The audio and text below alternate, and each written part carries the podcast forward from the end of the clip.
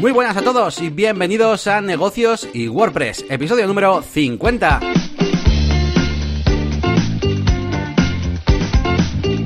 Bienvenidos una vez más a Negocios y WordPress, este podcast semanal que ha llegado ya a su episodio número 50. Llevamos medio centenar de programas y nada, eh, esta semana vamos a hablaros un poquito de proyectos nuestros y sobre todo que tienen que ver con eh, los membership sites, que es un tema que no hemos, no hemos tocado nunca, pero que nos estamos empezando a meter un poquito en este tema porque queremos crear algunos sitios eh, con este método de monetización, digamos.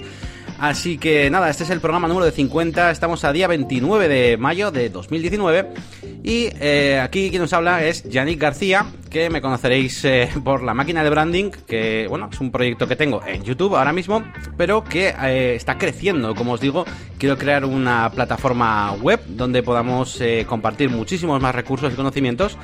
Así que pronto hablaremos de eso. Y al otro lado tenemos a Elías Gómez, que es todo un experto en WordPress y eh, además, pues bueno, pues tiene también unos cuantos eh, negocios ahí a punto de, de salir a, la luz, de membresías también y todo relacionado pues por un lado con, WordPress, con mantenimiento WordPress, que es de lo que él es experto, pero también de temas eh, de música, de música electrónica y demás, con su faceta de, DJ. Así que nada, vamos a saludarle. ¿Qué tal, Elías? Hola, Yani, ¿cómo andamos? Últimamente de música electrónica poco, ¿eh? Bueno, casualmente este fin de semana tengo dos eventos de esos, pero bueno, luego te, luego te cuento. Y, muy enviado esta semana con la otra faceta, la de eventos y bodas y demás. Pues bueno, vamos a empezar como siempre hablando un poquito pues de algunas novedades que nos acontecen a nosotros. Y bueno, lo primero de todo queríamos eh, deciros que el último episodio salió un poquito pues más tarde de lo habitual eh, básicamente por culpa mía, se me, olvidó mandarle el audio a Elías. se lo envié, claro, se lo envié un día más tarde, con lo cual, eh, día más tarde la edición, un día más tarde todo, ¿no? Lo único que estaba un poco preparado era el post, pero, pero el resto, Elías ha tenido que hacerlo más tarde, claro. Además, a mí me ha tocado trabajar este fin de semana, así que yo hasta el el lunes no pude, no pude hacerlo, pero bueno, en su día utilizábamos Zencaster, lo que nos evitaba este hmm. problema, pero teníamos dificultades de sincronización del audio, ¿verdad? Y al final dijimos que grabábamos en local. Eso sí, me lo puedes dejar directamente en Drive y así me llega a mí automático. Eso es.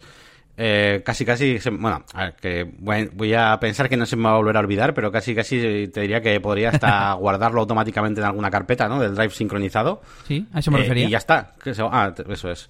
Y que se guarde directamente. Pero bueno, son las cositas que tiene esto de, grabarlo ahí en partes y luego montarlo, luego queda muy bien, mejor editado y demás, pero pues a veces pasan cosas de estas. Y nada, pues vamos a comenzar las novedades hablando un poquito de novedades de, este podcast, ¿vale? De negocios y WordPress. Tenemos también planes para, para este proyecto. Y a ver, ¿qué nos cuentas eh, un poquito, Elías? ¿Cuáles son, ¿Cuáles son así los planes a, grandes rasgos? Luego, luego especificamos más, a ver. Bueno, pues eh, tal como has comentado, iba a decir relacionado con membership site, ¿no? Pero casi siempre asociamos ese término a tema de dinero, ¿no? Pero yo creo que no tiene por qué ser estrictamente algo de pago. Tú puedes crear un... Vamos, la definición literal sería sitio de membresía. Y esa membresía puede ser gratuita, como ahora mismo es tu zona de descargas o tu zona premium de, de la máquina del branding.com. Y bueno, al fin y al cabo, eso es lo que queremos hacer, ir convirtiéndolo en una en un membership site o en una comunidad online, vamos a decir. Eh, quizás en el futuro de pago, ¿por qué no? Pero de momento, pues haciendo caso a esas sugerencias, a esas peticiones de nuestra audiencia, que, bueno, nos dijo que a ver si podíamos hacer un directorio de snippets y ya lo he estado preparando, he estado preparando el custom post type. Además lo he hecho con Gutenberg y con una plantilla de Gutenberg que te permite establecer unos bloques por defecto. He puesto, bueno, además del título, pues un párrafo para la descripción y un bloque de código de estos, eh, como lo llaman, highlighter en, castellano, no sé cómo se diría. Y hemos estado pensando un poco cómo incrustarlos en, en los propios episodios, de momento para que se vean, pero luego, claro, habrá un buscador o una forma de filtrar, eh, pues para poder ver, por ejemplo, snippets solo de WooCommerce o solo de, de temas, de diseño o yo que sé, lo que sea, ¿no? Y poco a poco lo iremos llenando. Tenemos que revisar a ver qué snippets hemos ido compartiendo con el tiempo. Y bueno, pues esa era un poco la, novedad principal. Pues sí, vamos a crear esa, bueno, pues esas pequeñas herramientas que, van a estar bien. Además, yo creo que con el tiempo va a ir, creciendo, en cuanto a, recursos. ¿Y mm, ¿qué, me quieres contar?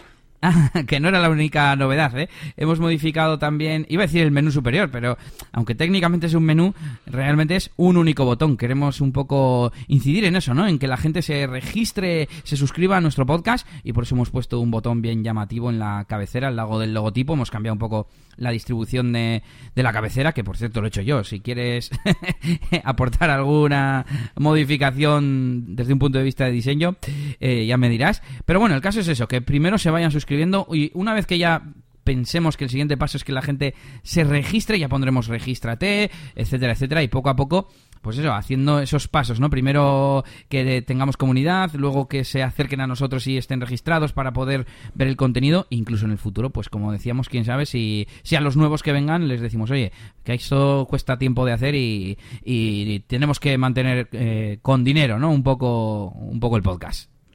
Eso es, al final hay una serie de, de cositas que nosotros tenemos con cuanto a recursos y, de todo tipo de cosas que van a ir saliendo ahora, eh, fuera de lo que es el, el propio contenido del podcast en sí y que, bueno, nos gustaría compartir y que, bueno, de una primera fase pues ya vais a tener disponible gratuitamente todos, pero evidentemente con el tiempo y según vaya creciendo, pues yo creo que podría ser una forma también de diferenciarnos pues con respecto a otros eh, creadores de contenido que tienen también sus membresías Así que bueno, eh, eso está un poquito en, en, juego ahora mismo y estamos recopilando pues un montón de recursos, de cosas interesantes que sabemos que os interesa a la gente que escucháis este, este podcast, por supuesto.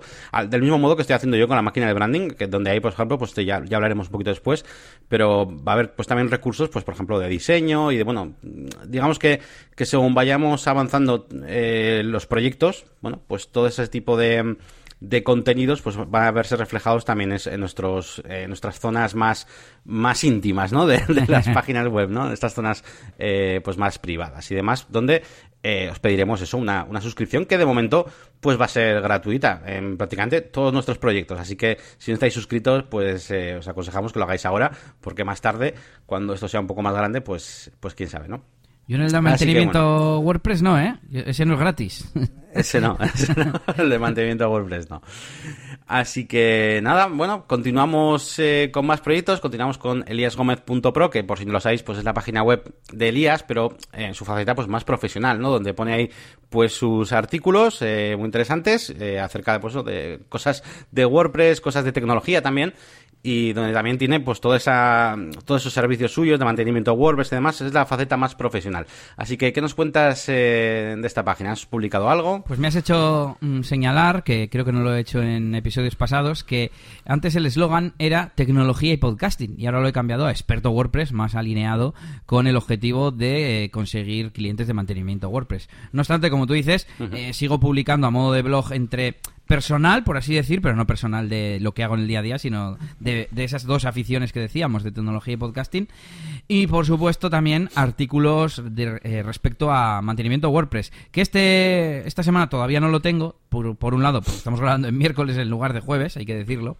Y eh, también porque eh, el domingo tuvo un percance, un incidente doméstico, mi mujer, tuvimos que ir al hospital y tal, no pasa nada, está bien, pero ya eso ha hecho pues que el ritmo cambie un poco ¿no? Con alguna consulta al médico esta semana, etcétera, etcétera. Pero bueno, yo creo que, publicaré mi articulito. Bueno, y si no es eh, durante esta semana, lunes o martes, y engancharé rápido con el siguiente. Pero sí he publicado un par de, bueno, artículos, resúmenes, sí, bueno, un artículo y un resumen eh, eh, sobre tecnología. Uno sobre un nuevo teléfono de, OnePlus que me, me llamó la atención porque era de estos que son ahora todo pantalla, pero totalmente con el sensor en la pantalla, con tiene una cámara que sale así hacia arriba, en modo periscopio, para poderla quitar de, la cámara frontal, digamos, pues sale así hacia arriba del, teléfono.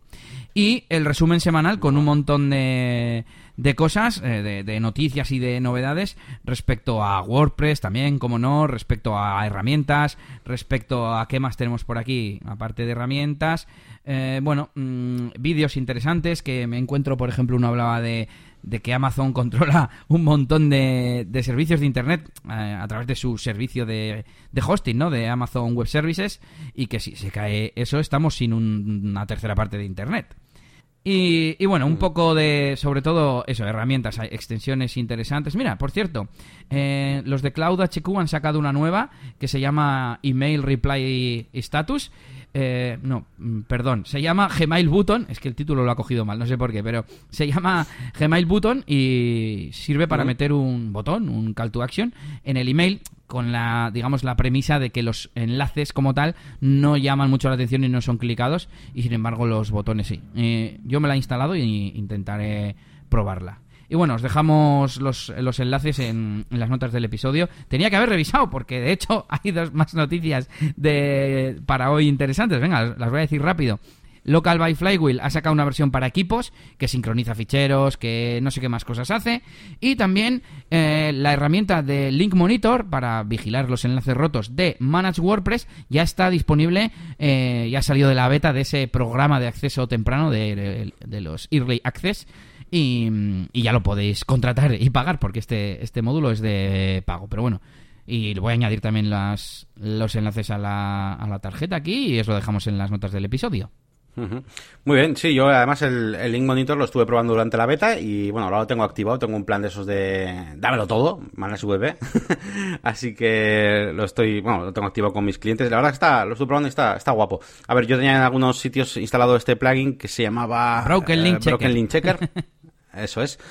Eh, pero la verdad es que consumía pues más recursos y tal. Bueno, yo, yo me gusta tener todo centralizado y la verdad es que para traer el del mantenimiento, además hay una persona en, la agencia que, que, se dedica exclusivamente casi a eso, ¿no? Ahora yo también suelo hacer mantenimientos a veces, pero, pero está guay tener todo ahí en el panel y, y demás y, mola, mola.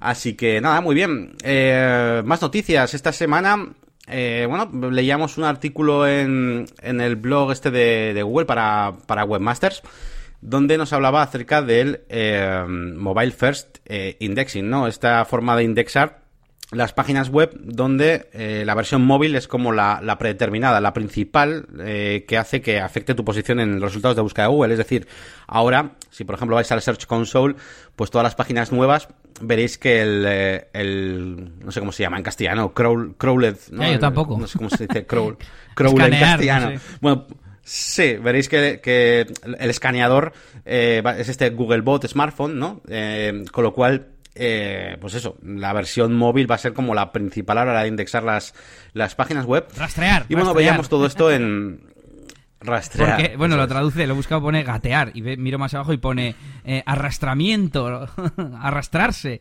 Así que será rastrear, ¿no? Digo yo. Eso es. Y sí, bueno, rastrear me, me, me parece mejor palabra. Y, bueno, lo dicho, que esta versión, la de móvil, va a ser la prioritaria y de hecho a la larga va a ser la, única que Google va a tomar en cuenta, ¿vale?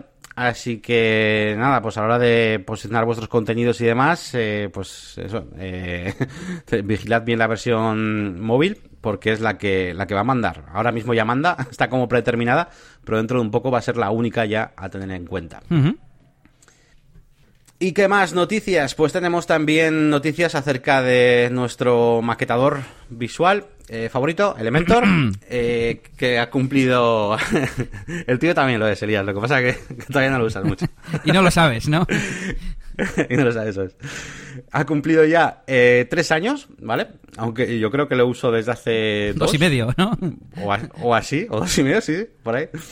Y, nada, que, que, tiene todo al 25%. Ahora mismo eh, es una promoción que tienen, así que bueno, eh, si trabajáis, pues eso, hacéis páginas web con Elementor, os gusta y me, refiero, vais a rentabilizarlo porque tenéis clientes y demás, pues eh, aprovechad ahora a comprar la licencia para, mm, para esto de, con un 25% ¿no? de, descuento. Y bueno, bastante, bastante interesante, ¿vale? Tenéis, os dejaros por ahí el link pues, para que veáis. Bueno, al final es una noticia de Elementor, de, es el B-Day, ¿no? El birthday de, de este plugin. Pero bueno, por ahí os dejamos también un link para que veáis un pequeño vídeo que han hecho, una tarta de cumpleaños y tal. Y hablando de Elementor, ¿qué más, qué más, qué más? Eh, he estado leyendo acerca de, mm, una serie de, eventos que parece que están realizando pues, a lo largo del mundo, eh, que son meetups, básicamente, ¿no? Meetups de, de Elementor. Y mm, he estado echando un vistazo y la verdad es que es una cosa bastante chula. Y he encontrado un botón esto ha sido hace nada, ¿eh? hace, unos minutos, como quien dice. He encontrado un botón para ser tú el propio host, ¿no? De, una meetup de, mm, de Elementor.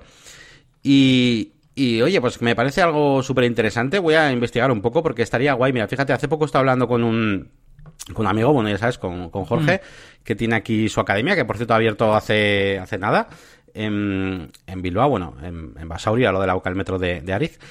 Y, y, estuve hablando con él y una cosa interesante sería hacer pues ciertas charlas, ciertos eh, eventos, pues para dar a conocer ciertas cosas, eh, el evento, incluso cosas de marketing y demás. Y luego, evidentemente, pues para aquel que quiera, pues podemos dar eh, cursos, ¿no? Que al final es lo que, el servicio principal que quiere, que queremos vender en esta, en esta academia. Pero por supuesto, pues algunas charlas gratuitas y demás.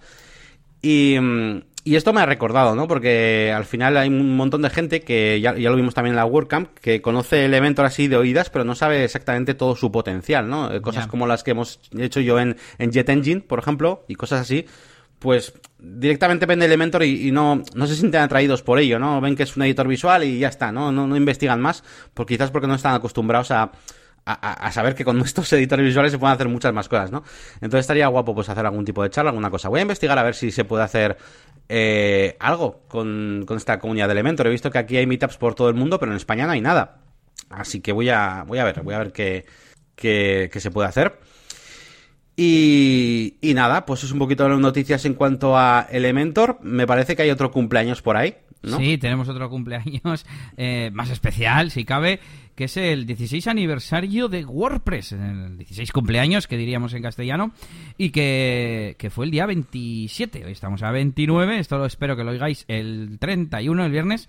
Así que nada, hace cuatro días, literalmente, que ha sido. Y leía en la noticia de VP Tavern que está ya en el 33,9%. O sea, ya hemos superado ese, esa tercera parte de, de Internet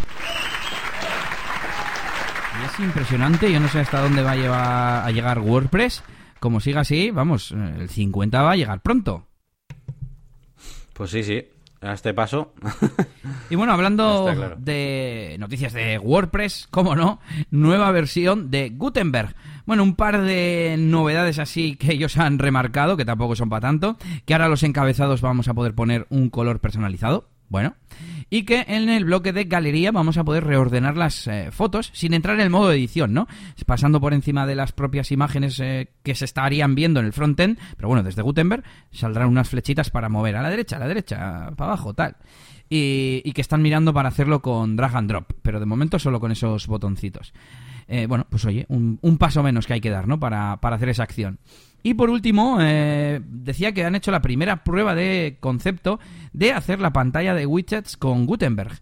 Y igual que tú has mirado eh, esa noticia, esa, bueno, ese artículo de Meetups de Elementor in Extremis, yo también lo he mirado justo antes de, de, empezar, así que no me lo he mirado, pero me miraré a ver si, si simplemente teniendo el plugin, ya la pantalla de widgets, pues es a través de Gutenberg. Estoy intrigado a ver cómo lo hacen.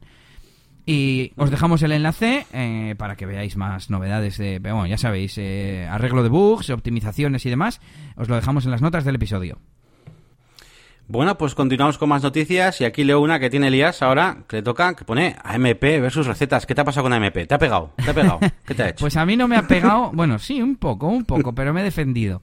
Eh, no, os conté, es que ya no sé si os lo he contado o no, porque he estado buscando la tarjeta antigua, no sabía si llevarla a regreso al futuro o no, pero la he estado buscando y no la he encontrado. Así que ya me ha hecho dudar, como cual abuelo con Alzheimer.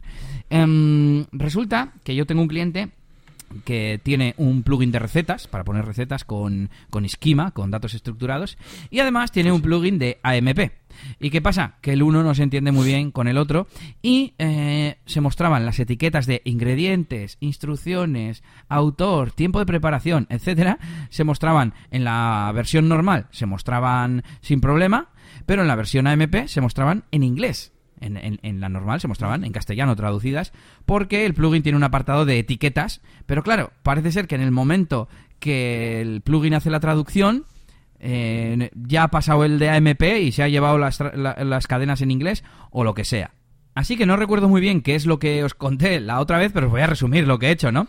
Eh, hice una prueba en local con, el, con los dos plugins, aunque en, la web eran las versiones pro, yo tenía las versiones gratuitas, y se me veían siempre en inglés. Y, y, las normales, las, la versión, es que no sé cómo decir cuando no es AMP, Yanni, ¿cómo lo llamo? La versión... Estándar, la versión... Sí, bueno, normal. Las páginas normales eh, se me veían en castellano. Espera.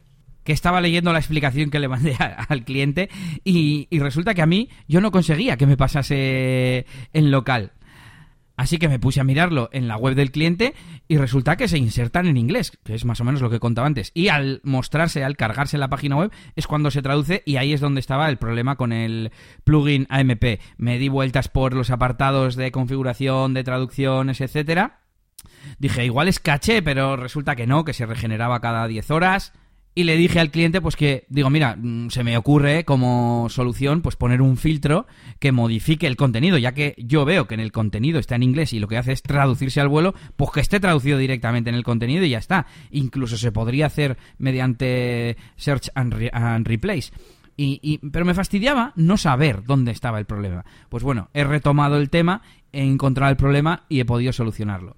Resulta que eh, haciendo una prueba para, para hacerlo a través de, un filtro, del filtro del gancho, del hook de content, yo quería coger cualquier palabra que pusiera, por ejemplo, ingredients, y, cambiarlo por ingredientes.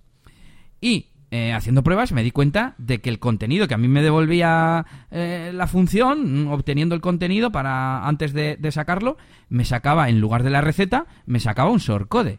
Pero resulta que en el contenido, si ibas a editarla en modo HTML, en modo eh, texto, que lo llama WordPress, eh, estaba el contenido ahí y yo no sabía lo que estaba pasando. Así que indagué un poco en el, en el código y resulta que el plugin lo transforma de, de código a shortcode porque luego tiene que transformarlo. Bueno, unos líos impresionantes y el caso es que lo que hice fue engancharme con prioridad cero a ese hook y, he puesto unas traducciones y ya funciona. Y ya en AMP se ve las palabras en, en castellano. Y no solo las palabras, porque en la parte de las notas de la receta había también unos códigos, eh, pues yo que sé, que en versiones antiguas funcionarían, pero ahora no funcionaban. Eh, por ejemplo, para hacer un salto de, de línea, eh, había un sorcode BR, ¿sabes? Corchete, BR, corchete. Y cosas así, ¿no? Entonces todo eso yo lo he cambiado por HTML al vuelo y ya funciona y se ve todo perfecto. Así que los hooks son vuestros amigos y el filtrar el contenido también es vuestro amigo, mm, a veces para añadir contenido al final, por ejemplo, un botón al final de todas las entradas, se puede hacer con ese hook y con una función bien sencillita que eh, añada detrás del contenido el HTML de ese botón para hacer traducciones, eh, bueno, traducciones o cambios de palabras, voy a decir, reemplazamientos, ¿no? reemplazos. Em, y bueno, pues ahí queda un poco la anécdota, eh, el que hemos resuelto, resolvido, iba a decir, hoy que se me traba la lengua. Se me lengua la traba.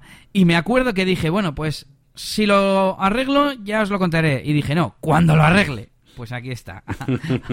muy bien, muy bien. Bueno, pues ya sabéis, eh, bueno, sin más, que ya hablamos un poquito de AMP en su día.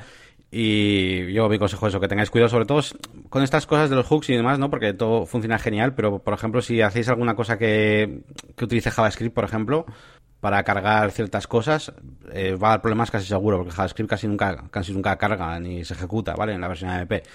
Entonces, intentad, pues eso, eh, utilizar las cosas más, no sé, más nativas, más, no sé cómo llamarlo, posible, porque si no os la va a liar. Y ahí tengo yo una mini reflexión, porque yo, creo que ya lo dije la otra vez, eh, claro, si esto fuese...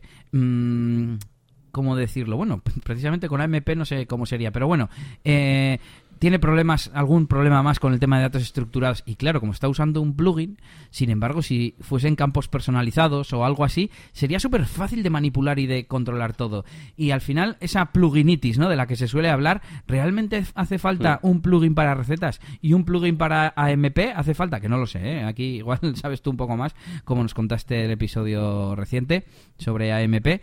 No, no sé, hay ciertas cosas para las que quizás no hace falta, claro, cuando uno no sabe pero no, hay veces que no sé dónde está el equilibrio, ¿no? Entre, jo, esto es una funcionalidad, bueno, hemos hecho un episodio sobre esto, pero bueno, esto es una funcionalidad tan grande como una tienda online que vale, me tengo que ir a un plugin. Vale, esto es una tontería que quiero sacar un texto siempre, vale, me hago yo un pequeño código, un shortcode, un lo que sea. Vale, pero esto, por ejemplo, ¿qué haces? Buscas, haces una comparativa y si este plugin deja de actualizarse, el, el, chico, el cliente me decía, es que claro, me da miedo actualizar el plugin. Decía yo, ¿cómo no vas a actualizar el plugin? Ya haremos un backup o lo que haga falta, ¿no? Pero pero que alguna vez se le había comido ingredientes y cosas así, y dices, es que estás como vendido, ¿no? En cierto modo. Sí, sí. Bueno. Sí, eso me pasa mucho a mí. ¿eh? Yo, la, yo todo eso ya sabemos digo sabemos, mira, me ha salido solo, ¿eh? Sabemos, me refería a la comunidad, a todos los que nos escuchan aquí o en la máquina de branding, que ese tipo de cosas, las recetas, por ejemplo, pues, pues por supuesto que eso iría con un custom post type y demás y, y vas a tener menos problemas. Yo en la agencia tengo como también de clientes que vienen de repente pues con su página web y tal para hacer ciertas cosas y de repente voy a hacer esa cosa y me doy cuenta de que la web está súper rota por dentro, que tiene plugins de raros para hacer, para utilizar un portafolio, para hacer cosas y muchas veces eh, yo les digo, vale, eh, o sea, no es que les diga, es que le incremento en una hora en dos, lo que sea, el, el bono de, desarrollo que haya tenido que coger para lo que sí quería hacer y les digo, vale, cuando tengas tu web bien, entonces comienzo tu, tu mantenimiento. Para hacer tu web bien necesito una hora, dos horas, lo que sea. Y les suelo convertir, eh, pues eso, todo lo que tenga en plugins y demás, lo convierto a cosas un poco más nativas. Y, y, ya hablaremos un día también, porque, bueno, tú también conoces, iba, iba, a decir que yo utilizo muchos, muchos plugins, que, sí que utilizo plugins, para pasar de un custom post type a otro, Ah, y sí, cosas así. sí, sí, sí. Para, Estaba pensando que, y suelo hacer... que este plugin de recetas, el problema que tiene es que funciona como todo muy propio, muy, decir nativo, nativo en, en relación al plugin, ¿no? Que te mete como una fichita dentro del contenido en lugar de tener un custom post type, no sé. Es un poco, es un poco extraño y guarda todo como dentro del post con, como, como lo que hace Gutenberg, pero, pero claro, no es estándar, ¿sabes? Claro. No, no, es que hay veces que es súper complicado. Me, me recuerdas a los casos de las inmobiliarias. Por ejemplo, hay, hay plantillas de inmobiliarias que vienen con su plugin de inmobiliaria y todo está súper unido. El buscador que sale arriba, todo, todo, todo forma parte del, de la misma movida. Y ahí no tienes más que o hacerla de cero o si no, pues, eh, pues no sé, liarte a leches muchas veces con los plugins. Claro, claro. Bueno, pues eh, poquita cosa más eh, por mi parte. Bueno, sí, os voy a invitar a que veáis un pequeño artículo. Bueno, es una sección de mi página web, aunque es casi como un post. Mm, Lo he dejado como, como página ahora, ahora mismo, la verdad. Y se llama Mi trayectoria, ¿vale? He hecho un pequeño artículo hablando de, bueno, pues de la trayectoria. Iba a decir mi trayectoria, pero también un poco la de Elías, ¿vale? Porque me mezclo ahí un poco los, los dos mundos. Y si queréis conocer un poquito, pues cómo, bueno, pues lo que me ha pasado a lo largo de, de, mi vida desde que empecé a, a, meterme en el tema del diseño, del marketing, de WordPress, todas estas cosas, pues creo que he hecho un buen, un buen resumen de todo lo que nos, lo que nos ha pasado. Y bueno, pues lo tenéis ahí en mi página web. Lo he dejado como una página normal, es decir, desde el menú podéis ir al, a la sección Mi trayectoria y podéis ver este, este pequeño timeline que he hecho. Y, y bueno, pues un artículo, bueno, pues si lo, queréis leer está, está bien, ¿eh? Cinco minutillos creo que podéis, podéis leer y está, está interesante. Hay alguna que, otra, alguna que otra foto. Igual, igual añado más fotos. Me he quedado con ganas de poner más fotos de las cosas sí. que, eh, tanto de trabajos que he ido realizando como de, yo que sé, otras cosas. Había un momento que hablaba de, de cuando yo también estuve haciendo de DJ, ¿no? Y pinchando y todo eso. Y yo he puesto una foto, pero podía haber puesto muchas cosas. Fotos de los vinilos que saqué. Yo que sé, cosas, ¿no? No sé, igual algún día lo voy completando un poco más. Y bueno, pues eh, nada más, eso en cuanto a la máquina de branding. Así que ya pasamos directamente a DJ Elías, a ver qué nos cuenta. He añadido a, aquí al guion eh, el enlace al primer episodio, que era el de nuestra historia, para que eh, en el momento este lo, ah, lo, enlaces y lo pueda escuchar nuestra, nuestra audiencia. Y también en el anterior, ah, enlaces a los eh, episodios relacionados de, de plugins y de código y demás, ya que hemos estado reflexionando un poco sobre el tema. Y bueno, voy yo, voy yo con DJ Elías porque tengo, bueno, novedades o, o, las novedades de la semana. Bueno, el sábado tuve boda, una boda de todo el día, bastante larga, y la verdad es que fue todo muy bien y el cliente está encantado, así que espero que pronto llegue también esa valoración positiva. He tenido un montón de nuevos leads y he optimizado ese tiempo de captaciones que, estuvimos hablando la semana pasada, gracias a ese archivo de tarifas que hicimos, ese PDF. Y la verdad es que lo estoy usando no solo como primera toma de contacto, sino gente que me dice bastante información. Igual yo antes decía, bueno, pues le pongo el servicio mínimo, que es la fiesta de dos horas, y luego ya me dirá, ahora hago al revés. Ahora es en plan, ahí tiene las tarifas, y como ahí viene todo, pues ya me dirás lo que te interesa. Cuando ya tenga todos los datos y la duración exacta, ya te lo mandaré. Además, yo ni siquiera sé si los precios te encajan.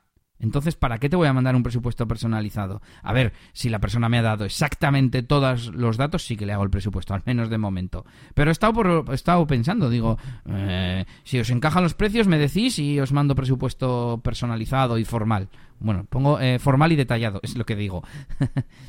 y, yo creo que es buena idea también usarlo para eso. Sí, sí.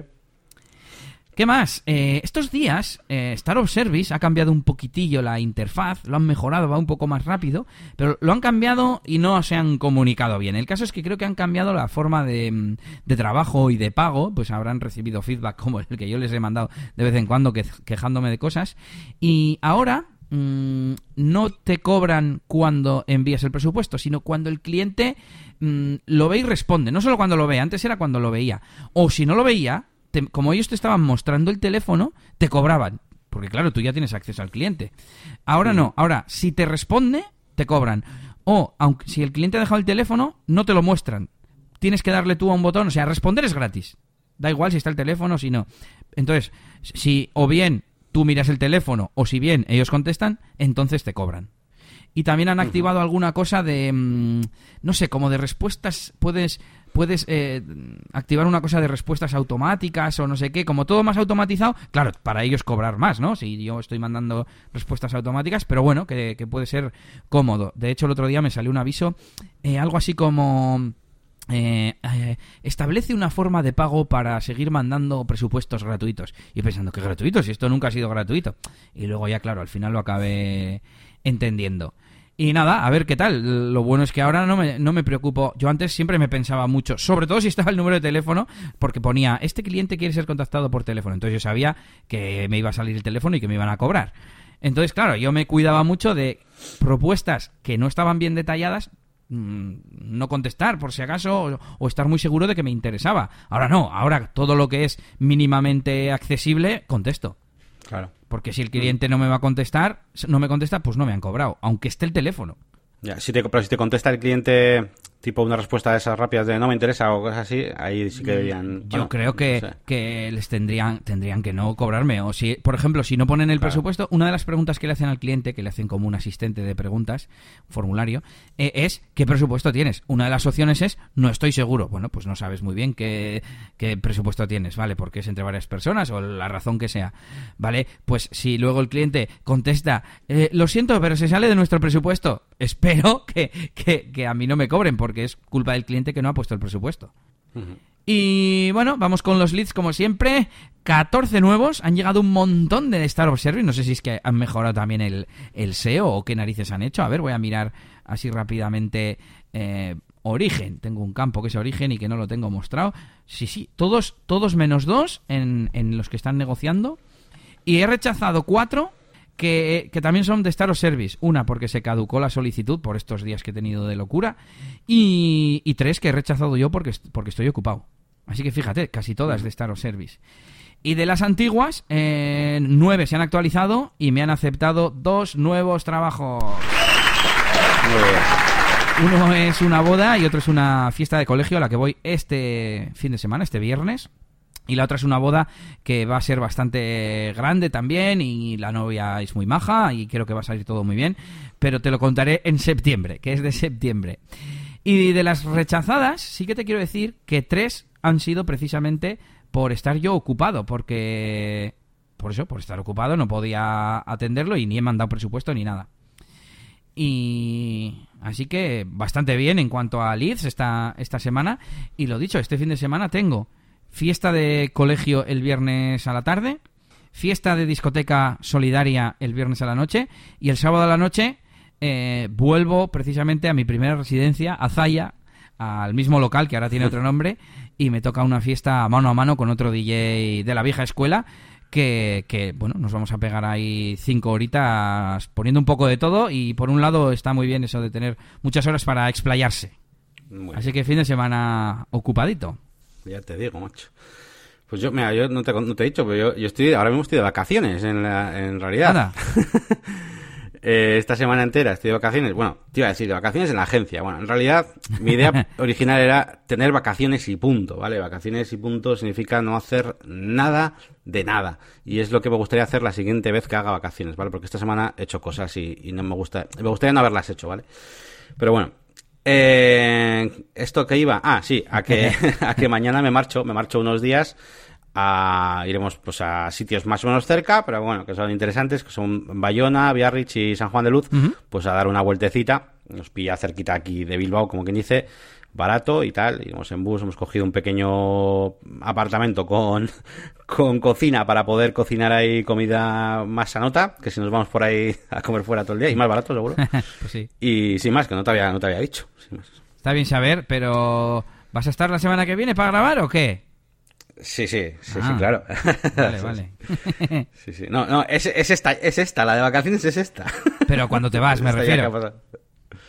Bueno, me voy, me voy mañana, jueves. Que no, me quedo si has dicho los días. Y vuelvo el sábado. Ah, vale, vale. Y vuelvo el sábado. Muy bien, muy bien. Vale, vale. Sí, no, me voy unos días, poco. aparte, o sea, era mi semana de vacaciones y además me, voy unos días. O sea, era como las dos cosas. Vale, vale, sí, sí, claro. Esta es la semana de vacaciones. El domingo se acaba, así que la semana que viene sí estás. A veces no. Estoy, aquí pensando ya en la siguiente parte, porque, bueno, te robo el protagonismo o la presentación, que estoy viendo que no tenemos feedback. ¿Pero qué es esto?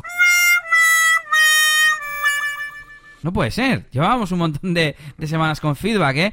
Ay, ay, ay, ay. Esto para vosotros. Igual soy demasiado malo, Yannick. Sí, bueno, pobres, también hay que entenderles.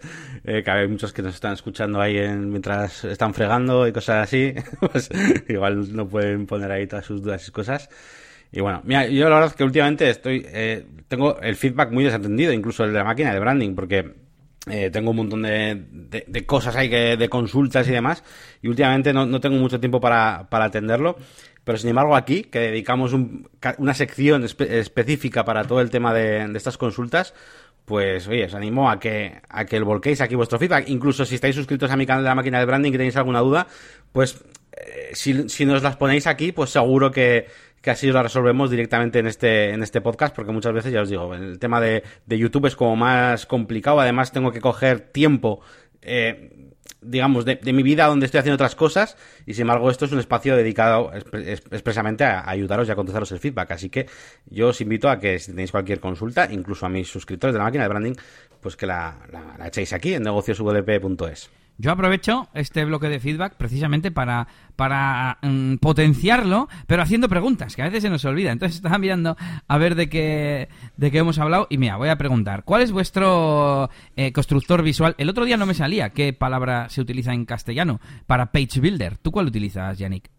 Yo utilizo constructor visual o maquetador visual a veces, depende de qué, qué, quiera decir. Sí.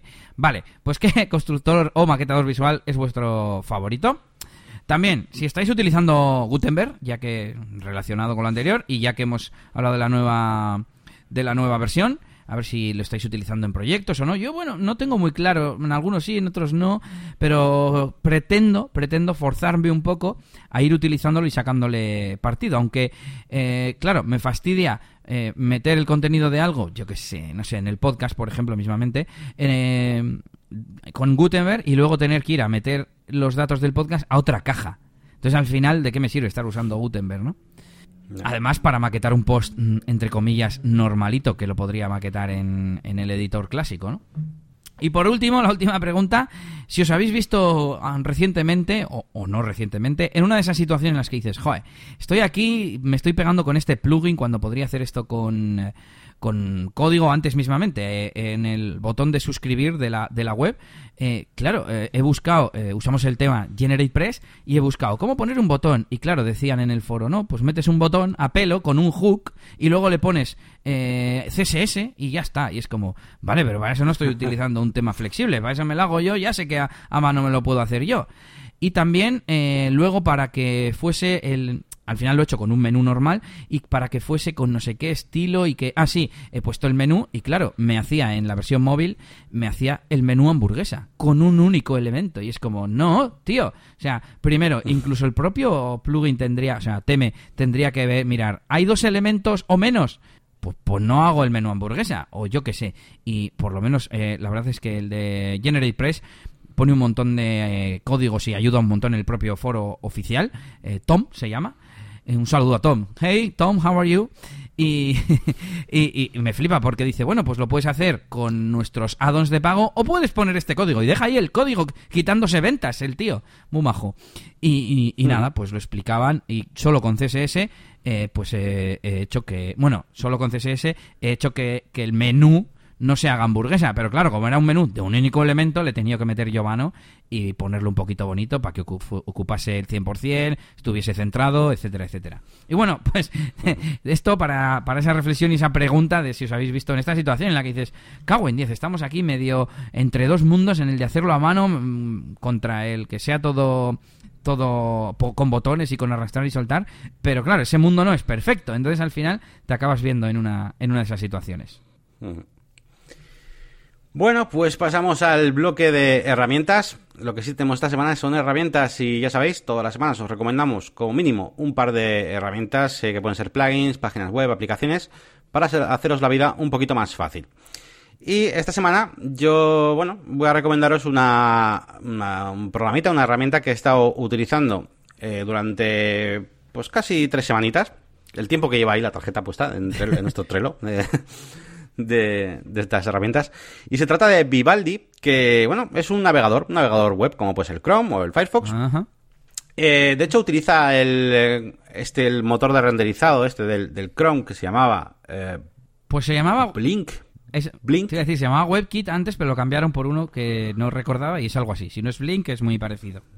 Sí, me suena que es Blink. Con lo cual, además, pues bueno, pues es bastante compatible con casi todas las extensiones de Chrome, ¿no? Pero bueno, ¿qué cosas tiene este navegador que ha hecho que, me guste? Bueno, lo primero de todo, eh, lo encontré por ahí en un, blog por ahí, vi el, vi el, icono, me lo bajé y ya está, no miré más. Yo no miré lo que hacía y luego me puse a probarlo y luego ya miré, ¿no?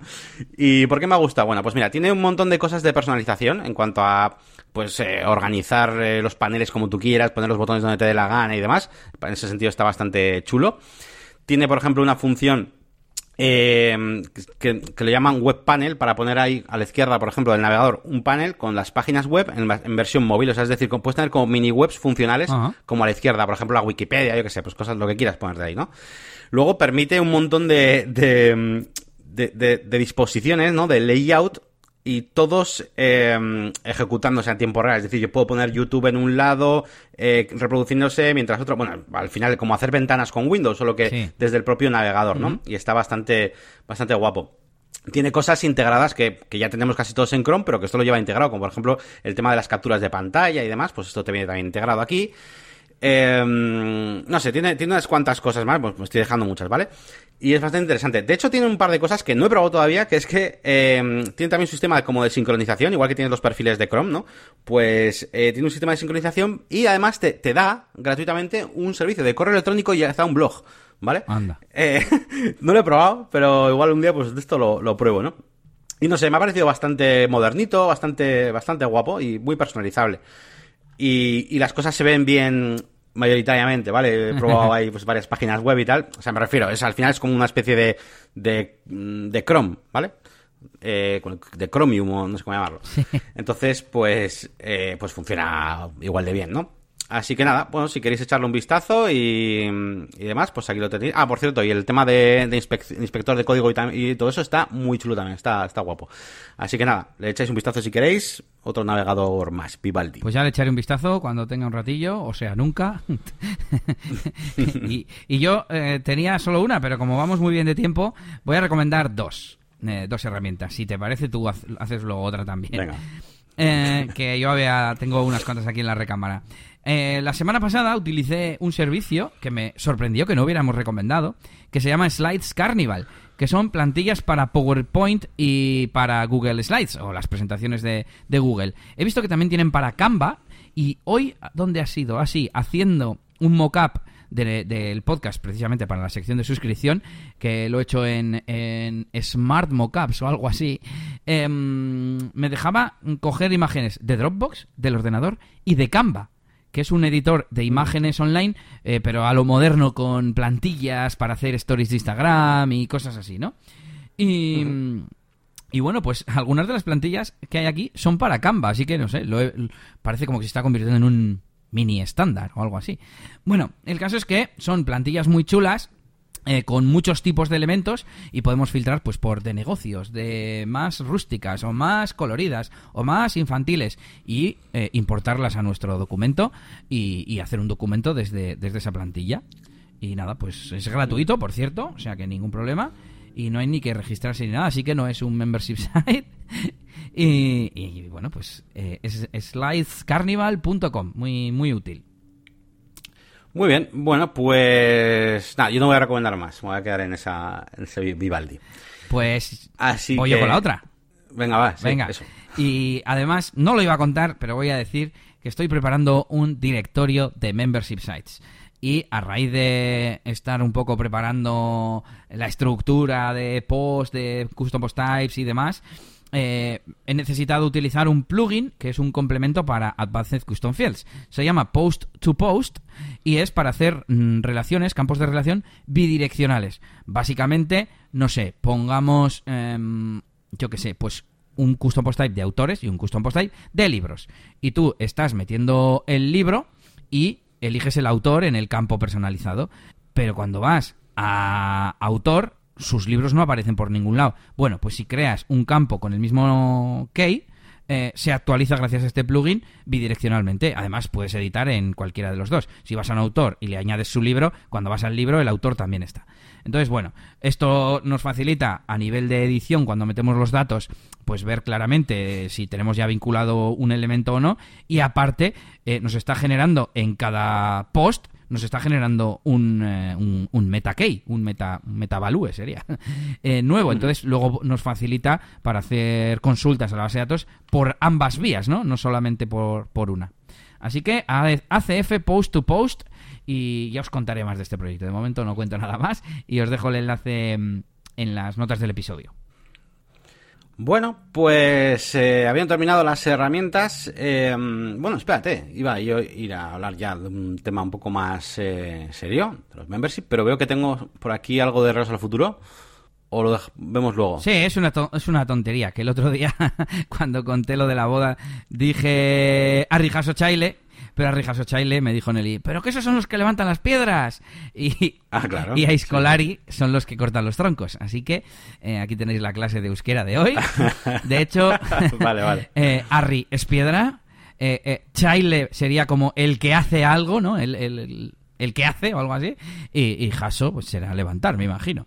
Y a Iscolari eso no lo sé explicar. Así que ahí queda la explicación de hoy, que quería aclarar mi... dejar, dejar patente mi ignorancia de, euskera, pero bueno.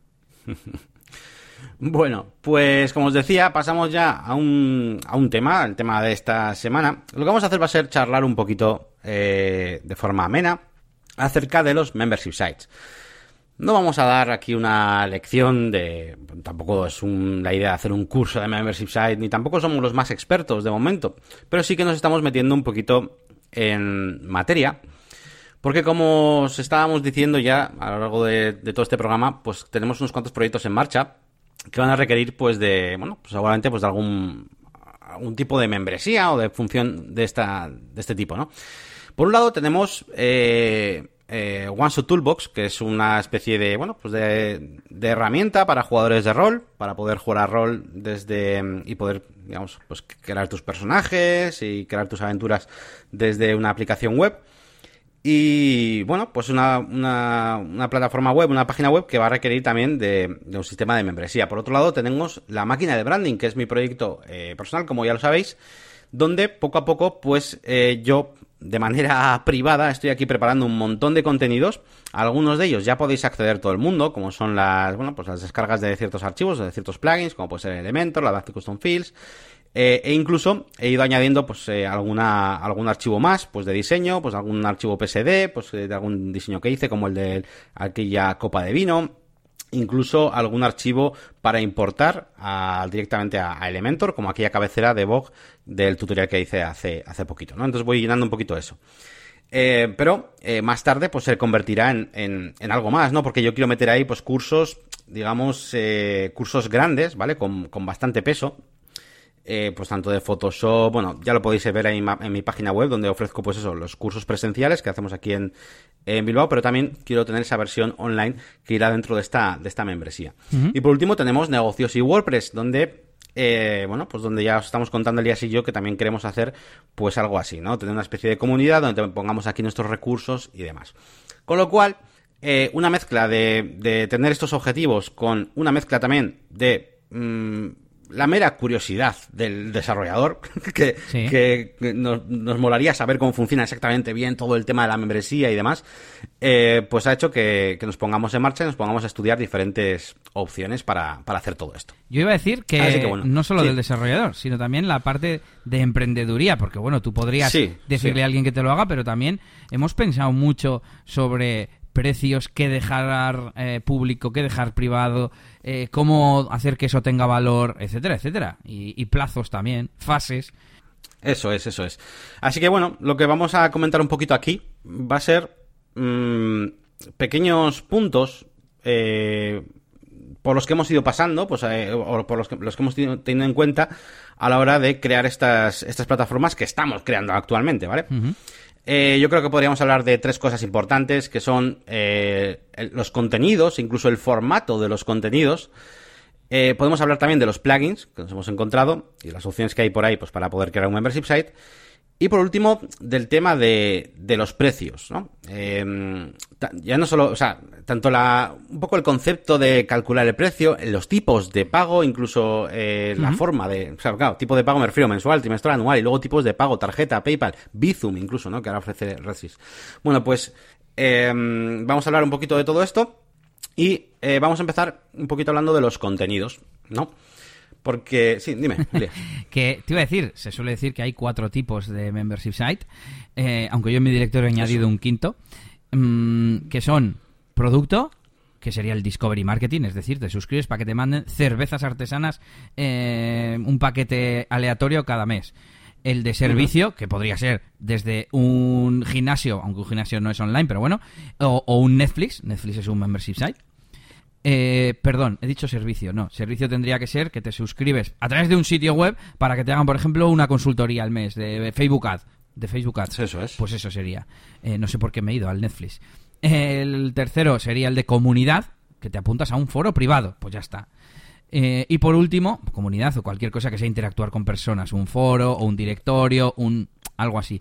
Y por último, que es el más habitual, el de contenidos, el de infoproducto, que es un poco por lo que veo en el que nos vamos a centrar. Aunque estoy pensando así sobre la marcha, bueno, muchas veces son, son mixtos. Tienes eh, contenido, pero resulta que pones una zona para que los usuarios se hablen entre mensajes privados, entonces ya es comunidad. Pero bueno, ya está, esa, por hacer un poco eh, Sí, sí, lo, has dicho muy bien, esos son los, los tipos, además son los que tengo yo aquí apuntados. Sí que es verdad que yo he añadido un, un nuevo tipo que lo he llamado cursos y realmente es contenido. ¿Pero por qué lo he llamado cursos? Porque también afecta a la forma en la que queramos mostrar eh, esos contenidos. Es decir, eh, un curso lo podemos mostrar, pues bien, como contenido normal en post y demás, un curso post type, como puede ser, bueno, pues lo habitual, o podemos hacer, eh, hacerlo con una plataforma de cursos. ¿Vale? Entonces, eh, cuando me refiero a, cuando digo la palabra curso, me refiero a, un, a curso con sus lecciones, con incluso sus exámenes, eh, incluso su programa de recompensas, gamificación, ¿vale? El formato ya, muy específico, sí. curso, curso, ¿no? del MS. Entonces, bueno, lo primero que os tenéis que fijar es qué tipo de contenidos vais a meter, ¿no? nosotros hemos hablado ahí de diferentes proyectos y, y lo que os digo, eh, que tenemos cursos, podemos fijarnos eh, si queremos hacer un LMS, una plataforma y tocha de, aprendizaje, una, una, universidad online donde podríamos utilizar el, el LearnDash, por ejemplo, que además hace poco comentamos en este podcast que permite también eh, una especie de, bueno, pues de pago mensual, ¿no? De, por, para membresía, solo que a, era a lecciones, ¿no? Concretas.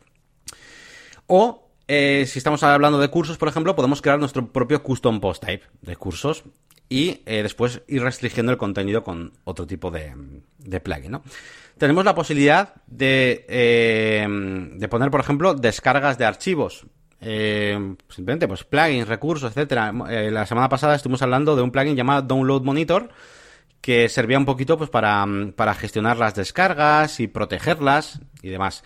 También tenemos también el Easy Digital Downloads, que es otro plugin pues interesante para hacer esto.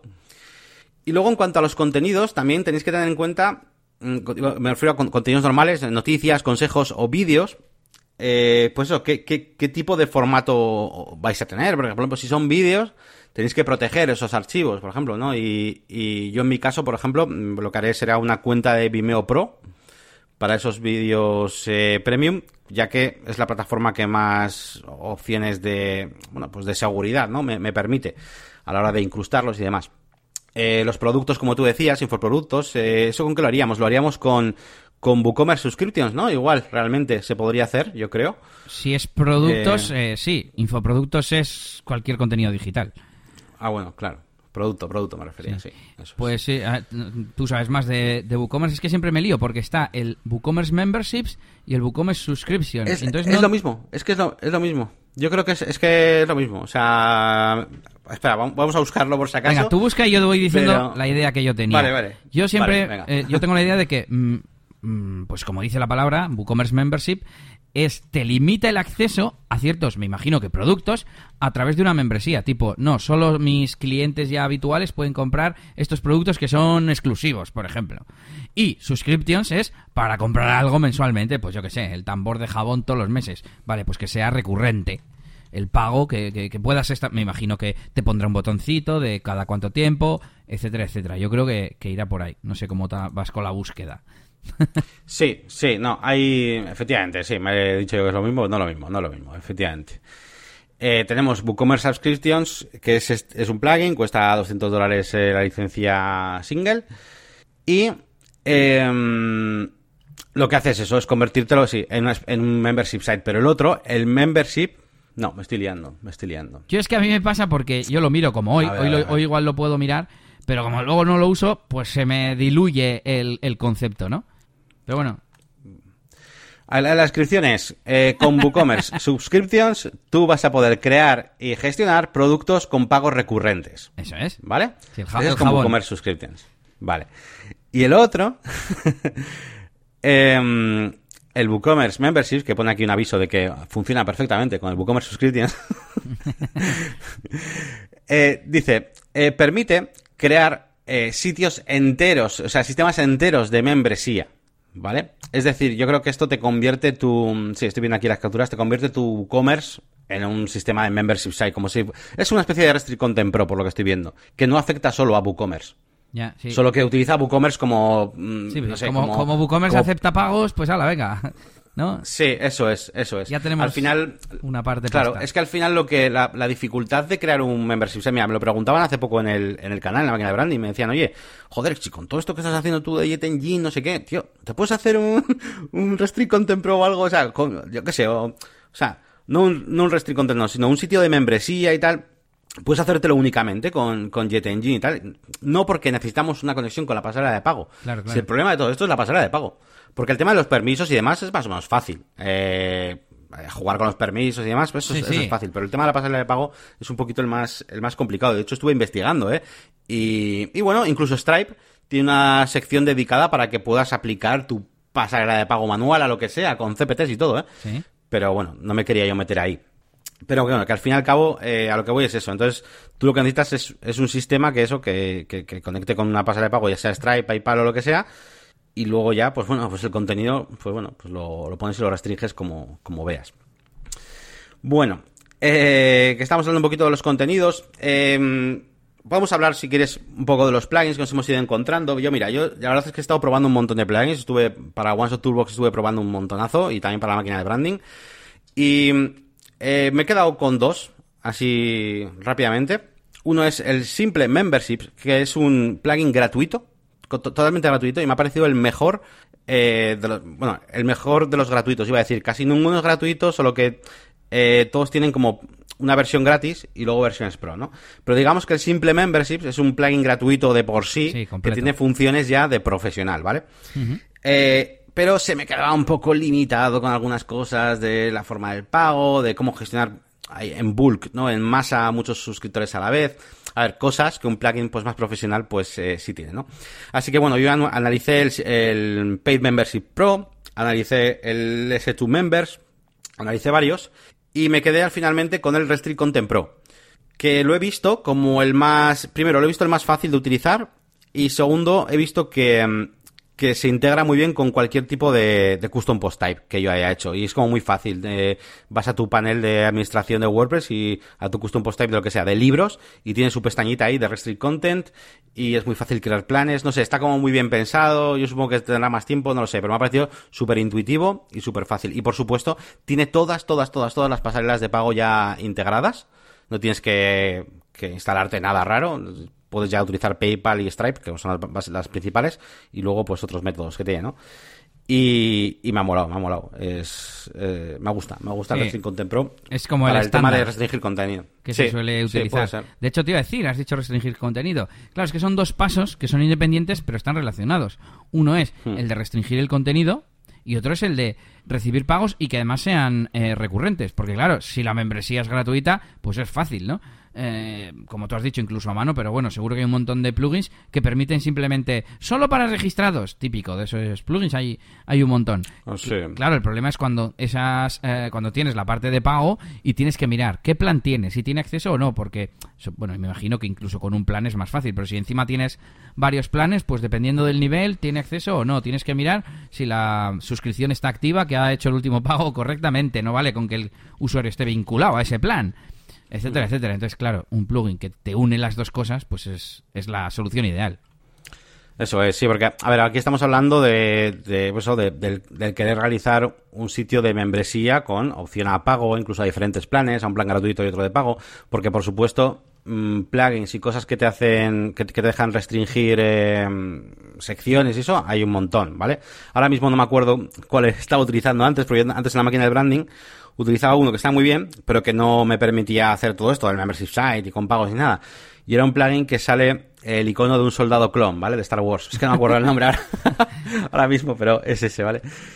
Y mira, este, este es, mira, es que justo estaba mirando a ver. Restrict User Access se llama, ¿vale? Ajá.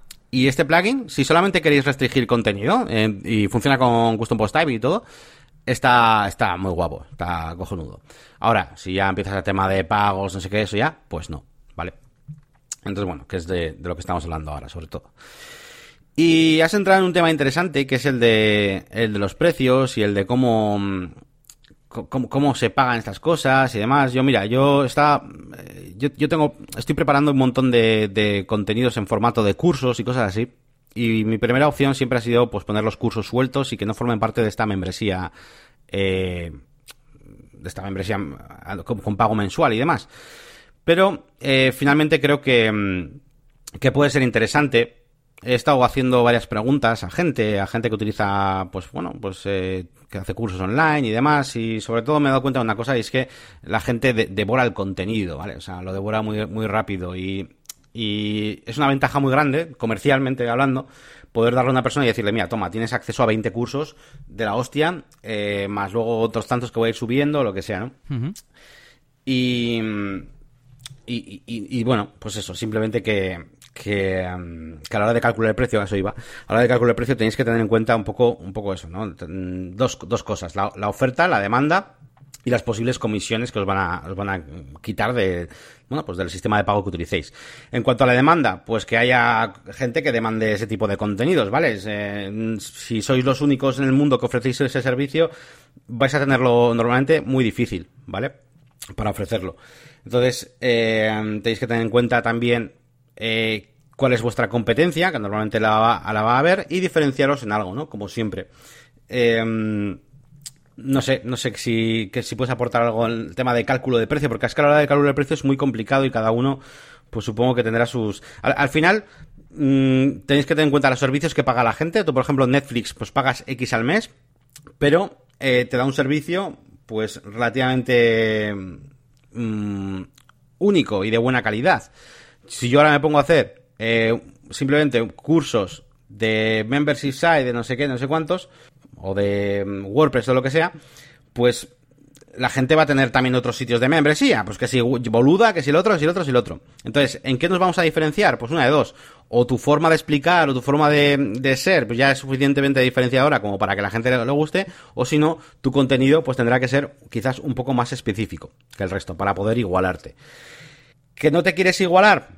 Que, que, tu contenido es muy de nicho, pues entonces puedes subir el precio. No sé, hay muchas, muchas cosas aquí en el aire que estoy mezclando un poco. y no sé si, si, em, si tú puedes igual organizar un poco, Elías. Eh, bueno, estaba pensando que por un lado eh, la oferta de valor o la propuesta de valor, como se suele decir, pues debería ser como plantearse como en cualquier eh, negocio, ¿no? Tiene que haber un mercado, eso está claro. Si, si no hay un mercado potencial o que ya está consumiendo ese tipo de contenido, pues vamos mal, tiene que haber un mercado, para eso están los estudios de mercado, etcétera.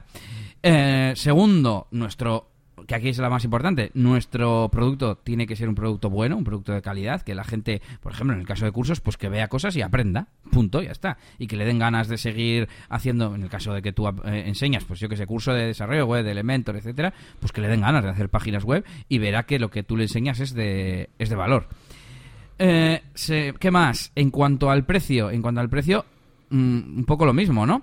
Em, puedes ir a intentar maximizar los suscriptores y mantener un precio más bajo o siempre de acorde al valor que ofreces poner un precio más alto. Si tú crees que tu, que tu contenido lo vale, por ejemplo, yo conozco alguno de, de cursos rollo empresarial que de gestión y cosas así, o mismamente, mira, me ha venido uno que hay, un membership site que hay de la, de la bolsa, y no sé si son 2.000 euros al año, pero claro, el potencial de que una persona que de verdad tiene experiencia en la bolsa te enseña a invertir, pues es muy alto.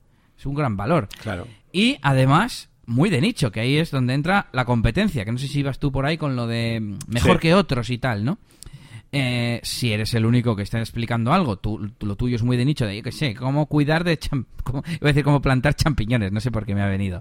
Pero imagínate, ¿no? Alguien que, que, que, se dedica a producir champiñones y hay un membership site de las mejores formas de, yo qué sé, de regar, de, de cruzarlos, de hacer que duren más, yo qué sé.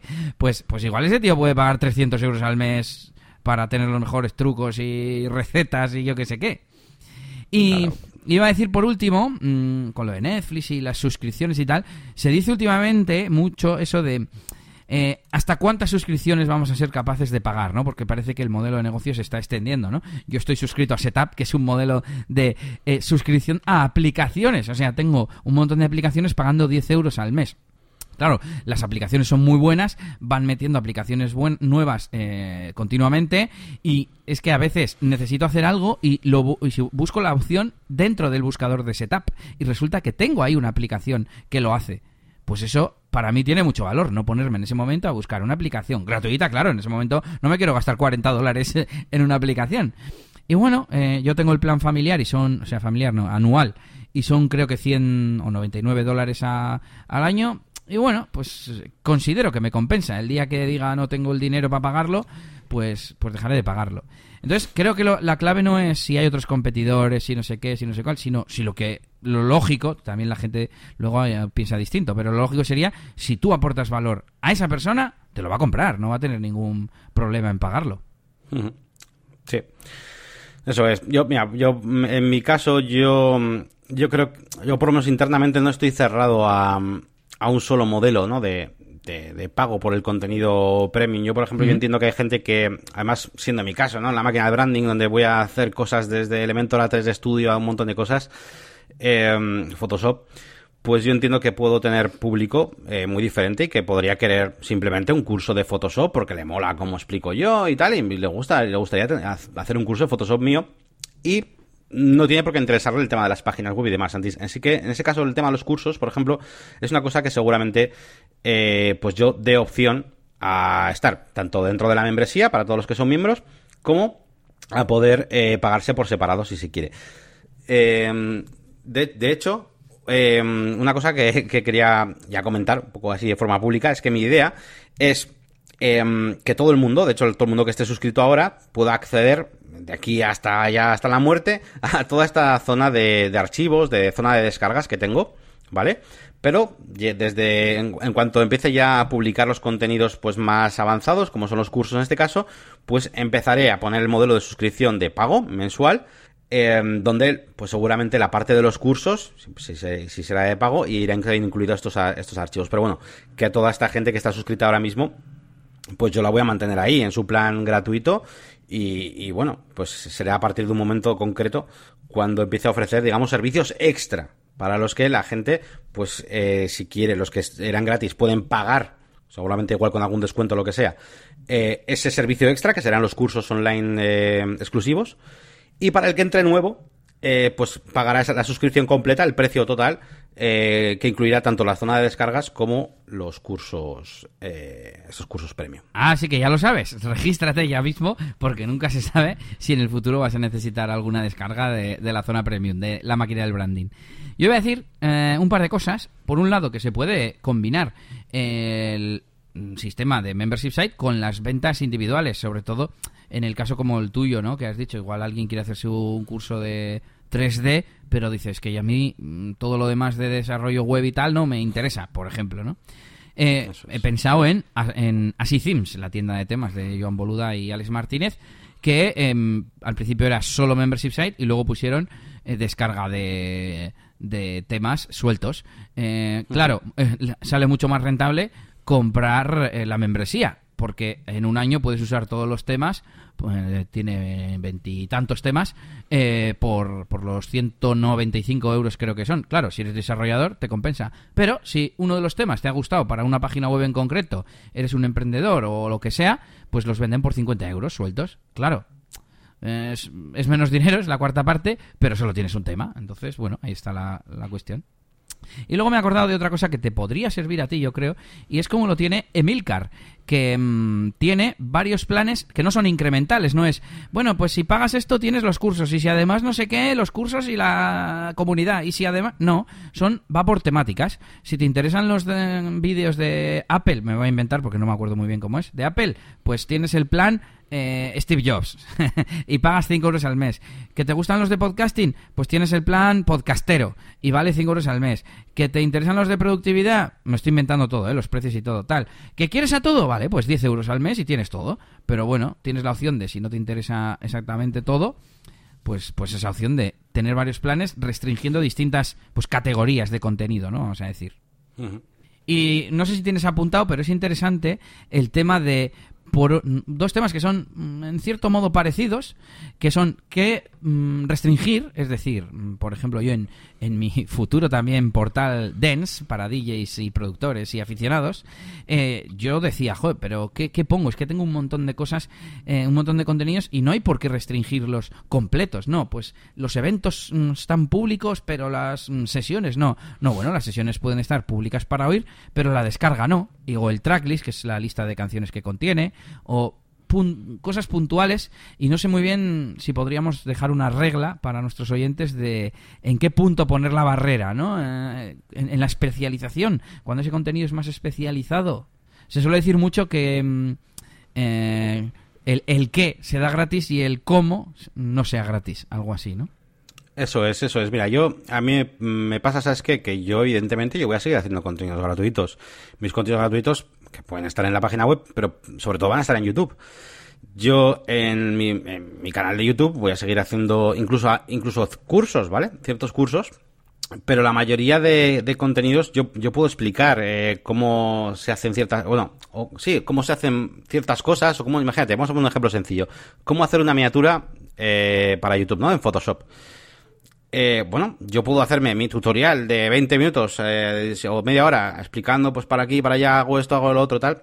Pero eh, un curso, un curso completo, un curso de 25 o 30 horas, donde explico cada herramienta por separado y, demás, y donde, donde adquieres ya la, la, base para poder trabajar con, con cualquier cosa, ¿vale? Ya no estás aprendiendo un truco, no estás aprendiendo una cosa concreta.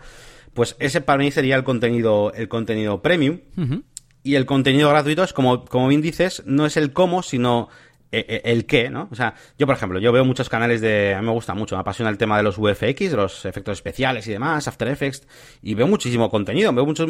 Y ese contenido yo lo veo y son vídeos, muchas veces son vídeos de, de 10 minutos, donde el tío pues va haciendo ciertas cosas y más o menos yo ya sé que ha puesto una máscara, que ha puesto tal... Yo igual no sé hacer máscaras, pero ya sé cómo funciona, ya sé lo que ha hecho, con eso me vale, ese es el contenido que yo quiero ver de ese señor. Ahora, quiero aprender desde cero a utilizar After Effects y hacerme un curso de 50 horas, pues bueno, pues para mí ese ya sería el contenido de, de pago, ¿no? Entonces, yo mm, no sabría definir con palabras la regla, pero eso de el cómo y el qué me parece, me parece una buena idea. El cómo puede ser ese contenido de pago eh, y el qué, el qué es una cosa que, que, que, es muy interesante porque es más rápida de mostrar, a la gente le puedes enganchar, porque hay mucha gente de mi canal que ya más o menos ya sabe utilizar Elementor y todo, pero le gusta ver eh, cómo utilizo una herramienta o lo que sea, ¿no? Entonces, bueno, ese que, pues evidentemente, pues puede ser gratuito. Además, muestras tu trabajo, muestras, eh, das ideas.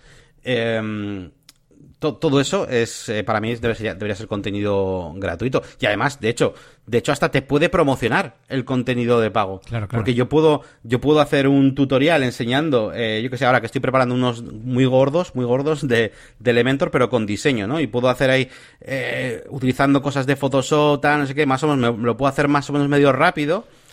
Eh, vamos medio rápido como suelo hacer en mis tutoriales. Pero eh, no me pongo a explicar ahí, bueno, pues ahora es, la pluma se utiliza así, con la tecla Alt hacemos esto. No, cojo, voy a Photoshop, cojo la pluma, la utilizo, la recorto, ¿vale? Y eso está incluido dentro de mi tutorial gratuito. Ahora, si quieres aprender desde cero cómo funciona cada puñetera herramienta, pues eso sería el contenido profesional. Incluso se me ocurre que hasta pueden hasta funcionar esos contenidos casi de tráiler de un curso. Uh -huh. Entonces, bueno, creo que en mi caso concretísimo pueden ir por ahí los tiros, los tiros, pero no sabría poner una, una norma genérica para todos. Bueno, y si te parece, para ir terminando, tengo una última reflexioncilla que es sobre el tema del precio, que a veces nos da miedo el decir, jo, es que yo ahora, ¿qué, qué me tiro? Un año haciendo contenidos para poder poner ese precio típico de 10 euros, de 20 euros al mes. Eh, y que creo que se puede ir haciendo poco a poco, pues como tú has explicado un poco, ¿no? Eh, venga, estos primeros contenidos, incluso gratis. Los, los siguientes van a pagar 3 euros, los siguientes 5, los siguientes 10 y, y, ya está. Y siempre manteniendo los que se han ido apuntando, que mantienen el precio de por vida. Y creo que es la única forma mmm, posible y, y, justa incluso de, de, crecer, ¿no? Porque si no... Te, te, te, abruma la, la, carretera por la que tienes que discurrir, ¿no?